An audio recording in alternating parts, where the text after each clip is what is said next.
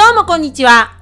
猫子 TV、猫子と申します。私、猫子といえば、アルコール依存症、病院や自助会や薬などに一切頼らず、我慢したり一切苦しまずに独自の視点で楽しむ男子を確立成功させて4年経過の主婦でございます。で私猫子の経験ですとか考え方をこちらのチャンネルで発信することでお酒に悩む方ですとか男子を成功させたい方の何らかの参考になれば幸いでございます。で私猫子の男子に関する他の動画はチャンネル内の再生リスト男子に関する動画というね再生リストあるんですけれどもこちらに百数十本くらいアーカイブがあるのでまたねそちらも合わせてご覧いただけると嬉しいです。であとねこちらのチャンネルよろしければチャンネル登録いただけると大変励みになりますのでぜひぜひよろしくお願いいたします。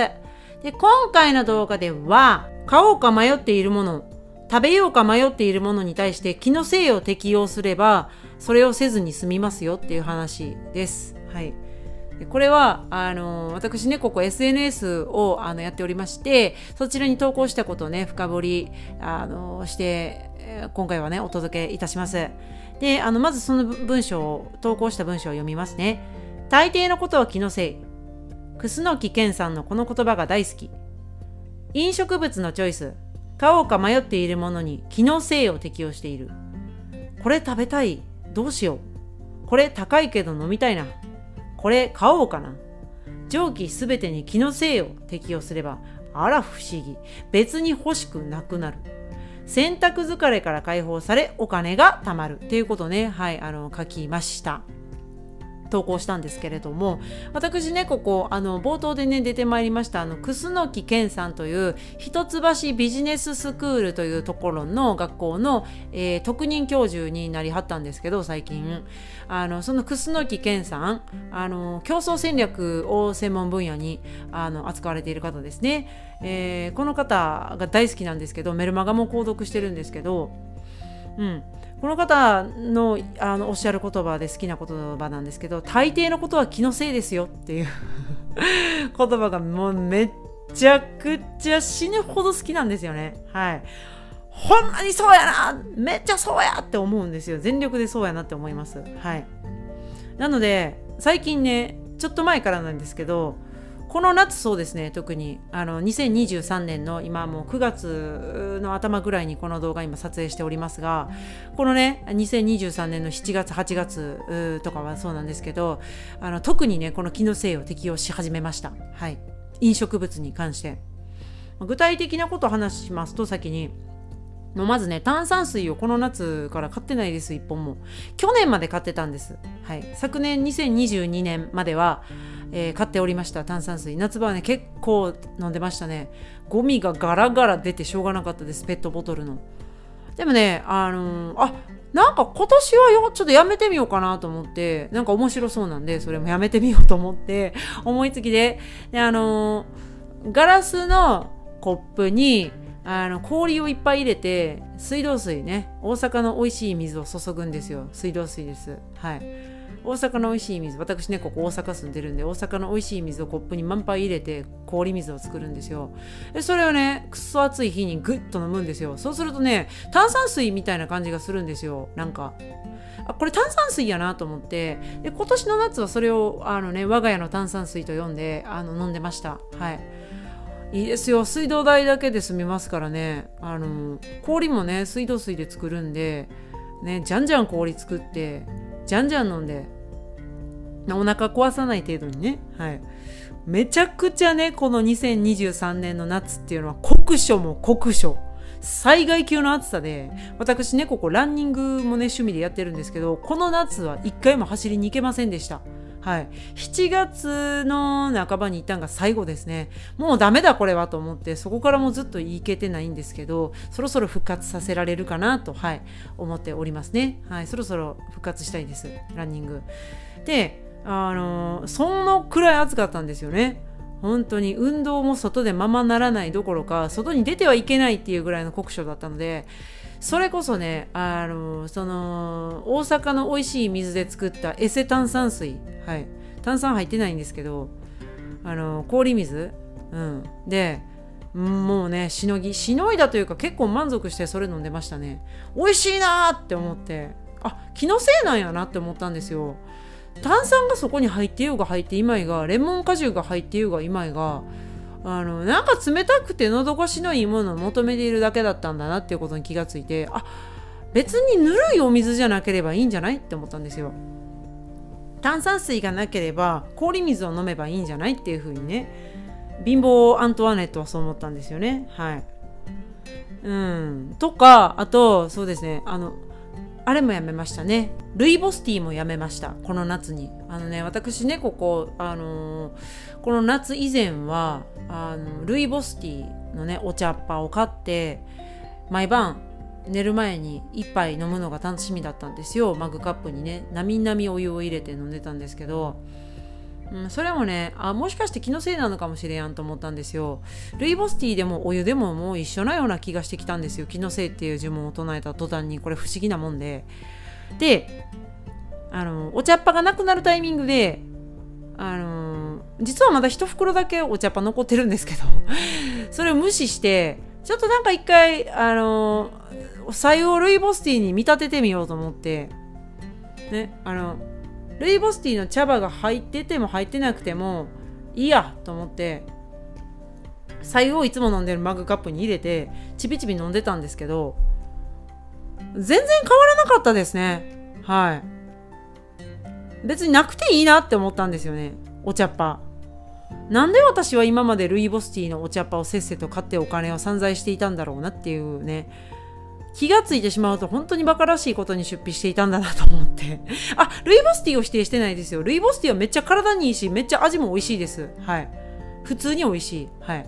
で、体にすごくいいんで、で、ノンカフェインだし、あの、お茶っ葉としてはね、あの、マテ茶とかと同等におすすめできる、プーアール茶とかマテ茶とあの同等におすすめできる体にいいお茶なんですけど、まあ、でも私にはもういいかな、必要ないかなと思って。なのでやめましたね。はい。やめたっていうか、あの、左右ルイボスティーやと思い込んで飲んでいる頭おかしい感じになってるんですけど、全然それでいいなと思って、あ、いらんわってなったんですけど、私の中では、この、あの、マグカップの左右をルイボスティーと思って飲んでるんですよ。はい。あのー、エセルイボスティーです。はい。ティーじゃないんですけど、お湯をティーとしてね、はい。あの、たしなんでおりますね。はい。まあ、不思議なもんで、気のせいを適用していくと、だんだんとね、物がいらなくなるんですよ。これすごい言葉だなと思って、楠木健さんにはもう感謝しかないんですよ。こんな節約と喜びを与えてくれたんで、はい。で、あと、そうですね。例えばちょっと靴下がなんかボロくなってきてるなと思っても、いやなんかそれも気のせいやなって思ったらもうちょっといけるやろみたいな感じがしてきて、もうちょっとだけね、伸ばしてみようって感じで 伸ばしたりしてますね。まあ、ぼちぼち買いに行こうかなと思うんですね。そろそろ本当になくなってきたんで。うん。とかね。あと最近ハマっているのが、えー、夜寝る前に、あのー、ご飯食べた後ね、全部晩ご飯の片付けして夜寝る前に夫と一緒にあのテレビに YouTube を映してあの YouTube 一緒に見たりして過ごしてるんですけどその時にね大体ねお菓子食べたりしてたんですけどあのちょこっとねなんかクッキーとかチョコレートとかスナック菓子とかね常備してあるやつをあのつまむと。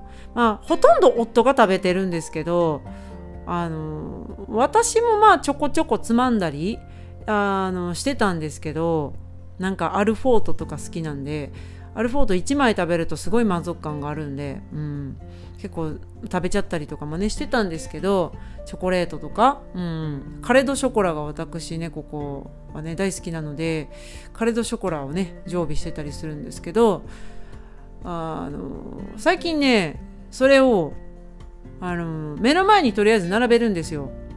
あのテレビの前の机の上にお菓子を並べるんですよ。パッケージの封は切らずに並べるんですよ。夫は隣で食べてますよ。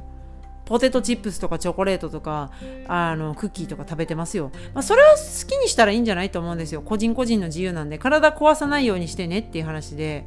夫は夫で別に食べたければ食べたらいいと思うんで私が強制するところではないと思うんで、はい、夫は食べてます、うん、夫が食べてるのをはために私は目の前に置いとくんですよお菓子を。ポンポンポンってね。いくつか置いといて。でテレビ見始めるんですよ。そのねさっきあの言ったその SL イボスティーですよ。マグカップお気に入りの無地のマグカップの白湯を飲みながらはい。たっぷりと入れた白湯を飲みながら見るんですよとりあえずね。動画を。おもろい動画ですよ。プロ野球の動画とか。うん。ダイジェスト見たりとか、ね、ゲーム実況動画とかね。あの見たりしてますよ。ポッキーさんが好きです。はい。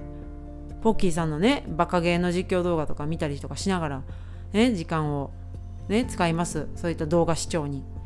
憩いのひとときですよ。お菓子は目の前に置いたままですよ。手はつけません。はい。まだ手はつけません。ずっと手はつけません。動画を見終わってそろそろ歯を磨いて寝なければっていう頃になりますね。そうするとねもうねお菓子食べる時間終わりじゃないですか。お菓子のパッケージ封切ってないからそのまま冷蔵庫にしまうんですよ。チョコレートとかね。終わりです。はい。食べないです。っていう最近そういったことにハマってそれもやってるんですけどおもろいんですよね。あ意外と目の前にあれば食べずに済むんやと思って。そういったことであの過ごしてます夜の時間を。あのねあるってことを目の前で確認すると満足して食べるまで至らないんですよ。はい。あこれいいなと思って。うんそうしてますね。はい。なぜね寝る前にあの何か飲食すると体に良くないっていうのもあるし歯にも良くないですね。食べてからあの再石灰っていう歯を元通りに戻す時間があの短いから虫歯になりやすいんで、まあ、夫は食べてますけどそれは自己責任ってことで、はい、大人なんでね,、はい。ね制限するのもかわいそうなんで、はい、そのまんまにしてるんですけど私は食べないですね、はい、目の前に置く、うん、そうするとね満足するんで、うん、食べるまでいかないんで最近それにめっちゃハマってるんですよ。気のせいなんだなって思うんです。そういったことが。はい。あのー、制限するから食べたくなるんですよ。